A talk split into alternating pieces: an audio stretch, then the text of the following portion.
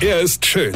Er ist blond. Und er ist der erfolgreichste Comedian aus Rheinland-Pfalz. Ich werd der Pierpasmus. Exklusiv bei RPA1. Sven Hieronymus ist Rocker vom Hocker. Freunde von uns wollen jetzt, also in der Sommerferien mit dem anderen Pärchen, das allererste Mal zelten gehen. Hab ich gelacht. Ich hab gesagt, hier, ihr Weicheier, ja, ihr wisst doch gar nicht, was Zelte ist. Äh, euch ist schon klar, dass das nichts mit dem Sauerstoffzelt zu tun hat und indem ihr am Fastnacht-Dienstag immer aufwacht, weil ihr euch am Abend davor weggebeamt habt mit irgendwelchen Alkopops. Freunde, wir reden von Zelten. Versteht ihr das? Zelten, das ist das letzte echte Abenteuer. Ja, Zelte ist abends vom Feuer hocke, dumm Zeug babble und sich gepflegt wegschütte. Da geht man irgendwann so um drei Uhr nachts ins Zelt, ja, krabbelt in den bläde Schlafsack und friert wie die Sau.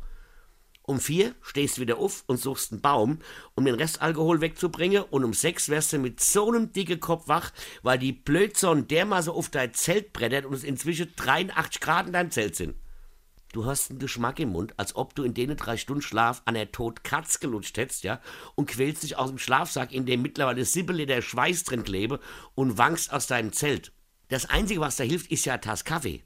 Aber der Kaffee steht zu 100% in einem Zelt, wo noch gepennt wird, ja, und der Gaskocher in einem noch anderen Zelt.